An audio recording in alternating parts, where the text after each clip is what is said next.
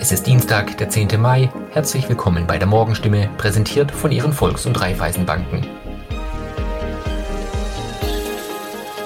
Und das sind heute unsere Themen. Im Blick von Tierschützern, Leintal Zoo aus Schweigern reagiert gelassen auf Vorwürfe, umstrittenes Soldatengrab, am Jahrestag des Kriegsendes findet Gedenkveranstaltung in Neudenau statt und, keine Ende in Sicht, Baubranche in der Region Heilbronn erlebt große Unsicherheiten. Mein Name ist Simon Geier, Servus. Die Tierrechtsorganisation PETA hat gleich zehn deutsche Zoos ins Visier genommen, darunter auch den Leintal Zoo in Schweigern, den PETA im April bei der Heilbronner Staatsanwaltschaft angezeigt hat. Die Aktivisten werfen dem Zoo Verstöße gegen das Tierschutzgesetz vor, unter anderem eines laut gutachterlichen Vorgaben zu kleinen Innengeheges für die Haltung der Schimpansen. Die Zoobetreiberin reagiert gelassen. Juniorchefin Barbara Struve will sich nicht zu einzelnen Kritikpunkten am Thema Schimpansenhaltung rechtfertigen. Sie sehe keinen Bedarf für eine Stellungnahme auf die PETA-Vorwürfe. Nach Ansicht der Zoochefin geht es der Tierrechtsorganisation darum, möglichst viel Aufmerksamkeit zu bekommen. Allerdings bestätigt Struve, dass sie im Innengehege für die Schimpansen aktuell über weniger Platz verfügten, als es laut einem Gutachten über Mindestanforderungen von Säugetieren gefordert wird. An einem Soldatengrab beim Neudenauer Stadtteil Herbolzheim haben 77 Jahre nach dem Ende des Zweiten Weltkriegs knapp 30 Menschen demonstriert. Sie sehen es als Zeichen gegen das Wegschauen. Michael Oschwald engagiert sich in der Heilbronner Initiative während den Anfängen. Er sagte, anstatt der Befreiung vom Naziterror zu gedenken, würde man an dem Grabmal, Zitat, die unsinnigen Kämpfe der Waffen-SS heroisiert. So jedenfalls Michael Oschwald.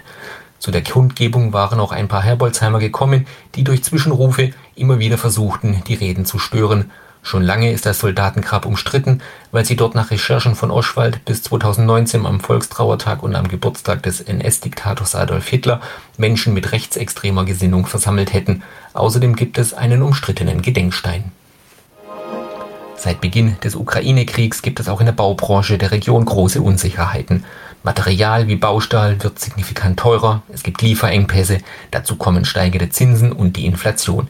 Für Heilbronn prognostiziert eine Studie trotzdem bis zum Jahr 2035 eine durchschnittliche Wertsteigerung von Immobilien von 2,17 Prozent pro Jahr. Ulrich Bob ist Präsident der Handwerkskammer Heilbronn-Franken. Er spricht mittlerweile davon, dass sich die Lage rund ums Bauen ernsthaft zuspitze.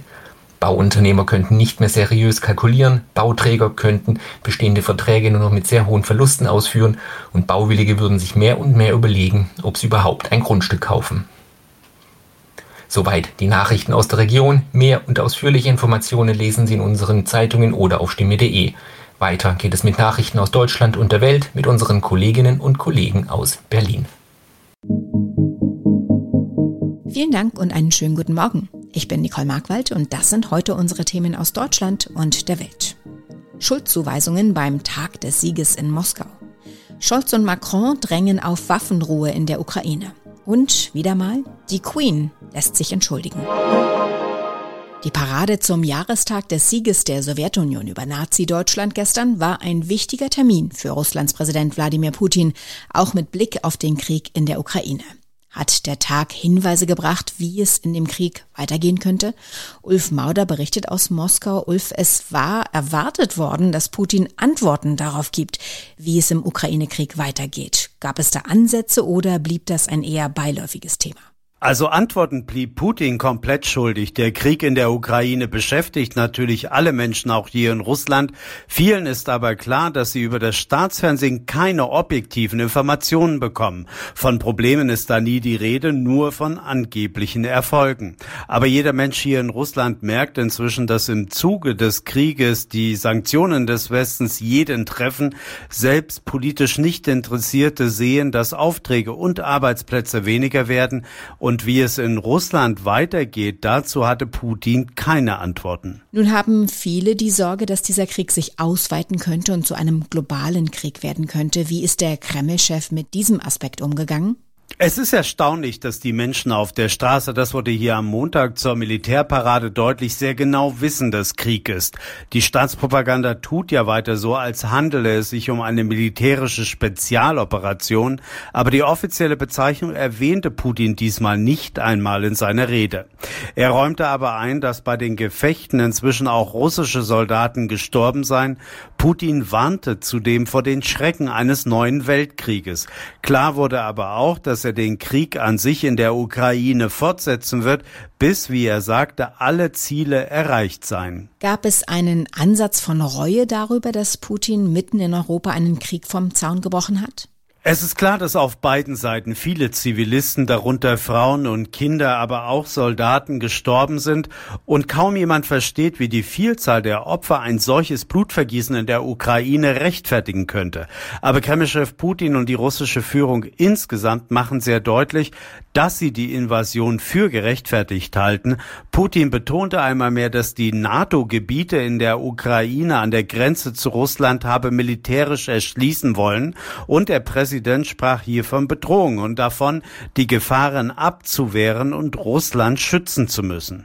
Eigentlich war der Plan, dass Kampfjets am Himmel den Buchstaben Z bilden, das Symbol für die militärische Spezialoperation, wie der Krieg gegen die Ukraine offiziell in Russland genannt wird. Aber diese Flugshow fiel aus. Im Netz wurde das indirekt als ein Omen dafür gedeutet, dass es insgesamt nicht so gut laufe in der Ukraine. Wie waren die Reaktionen in Moskau? Die Flugshow ist der Höhepunkt einer jeden Militärparade hier in Russland am 9. Mai werden, wenn das Wetter nicht gut genug ist, mit Chemie sogar die Wolken abgeregnet, damit ein blauer Himmel über Moskau entsteht.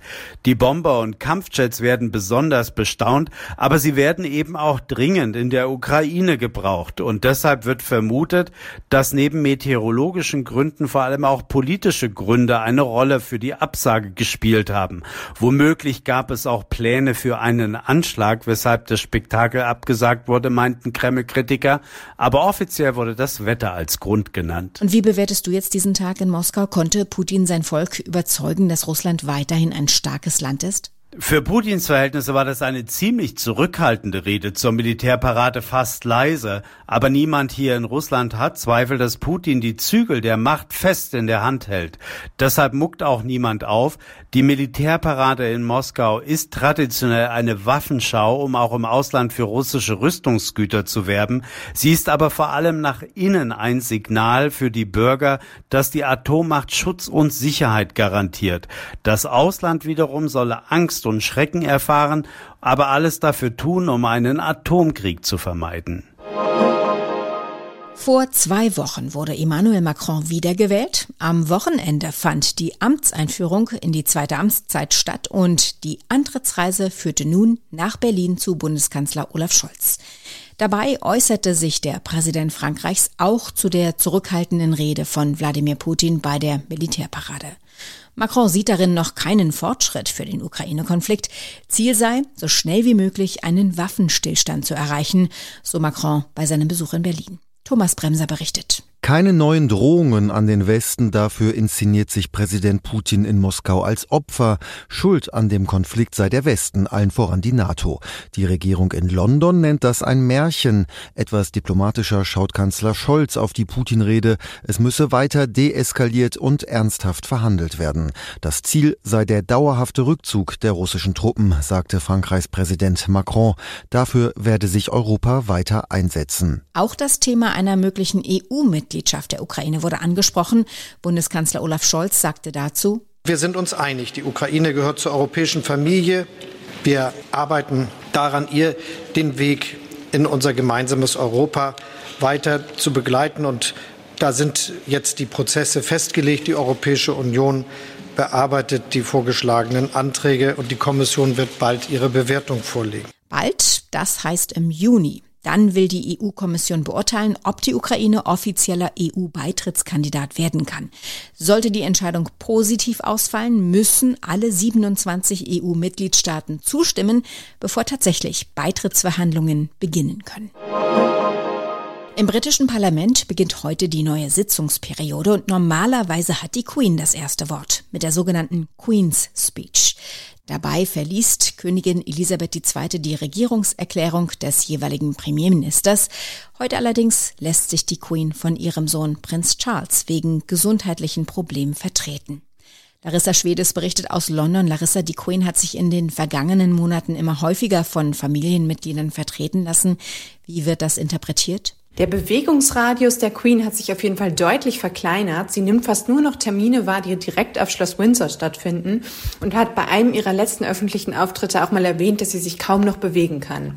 Hier in London wird jetzt natürlich mit Spannung erwartet, ob und wie viel sich die Queen bei den großen Feiern zu ihrem Thronjubiläum Anfang Juni zeigen wird.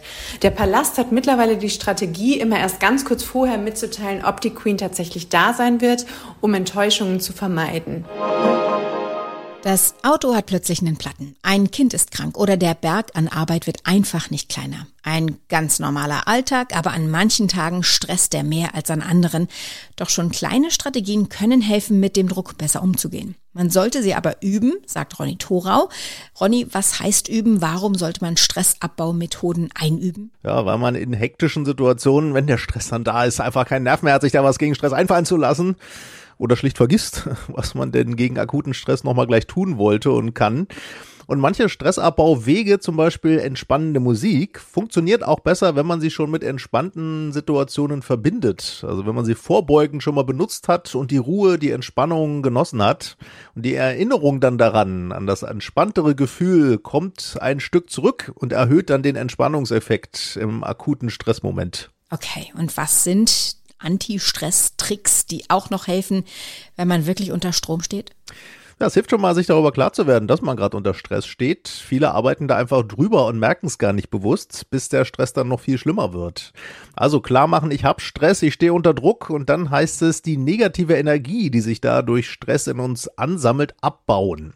Das geht bei jedem ein bisschen anders am besten, aber ein paar Sachen funktionieren bei vielen, zum Beispiel Bewegung. Eine kurze Dehn- oder Lockerungsübung oder runter gleich aus dem Bürogebäude oder Homeoffice raus an die Luft, Spaziergang machen, eine Runde laufen auch gerne sportlich schneller, wenn es geht, oder Treppen steigen. Und bei manchen hilft auch die Energie, laut rauszuschreien, das dann aber vielleicht nicht im Großraumbüro. Und wenn Bewegung gerade nicht möglich ist, weil man dafür nicht den Raum oder die Zeit hat?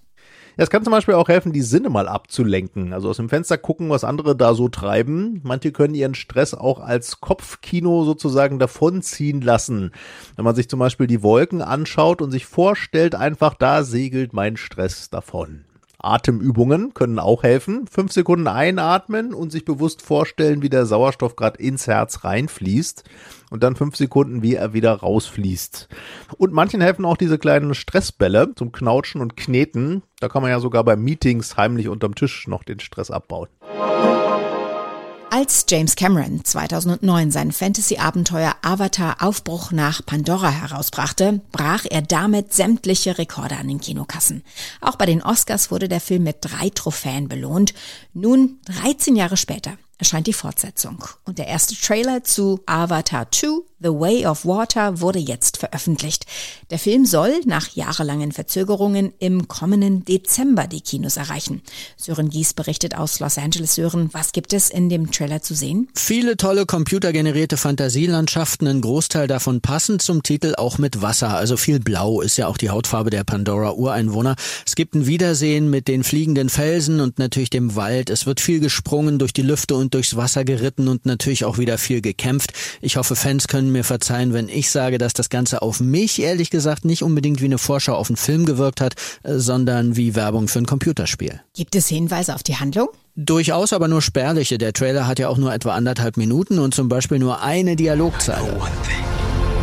Eins weiß ich, wohin wir auch gehen, diese Familie ist unsere Festung, sagt Jake zu Neytiri. Und genau darum geht's wohl auch um den Überlebenskampf von Jakes Familie zehn Jahre nach den Geschehnissen von Avatar, also nachdem Jake sich für ein Leben als und mit den Navi entschied. Interessanterweise gehört zu Jakes neuer Familie aber auch ein menschliches Kind, das wie Jake an der Seite der Na'vi kämpft. Soweit das Wichtigste an diesem Dienstagmorgen. Ich heiße Nicole Markwald und wünsche einen guten Tag.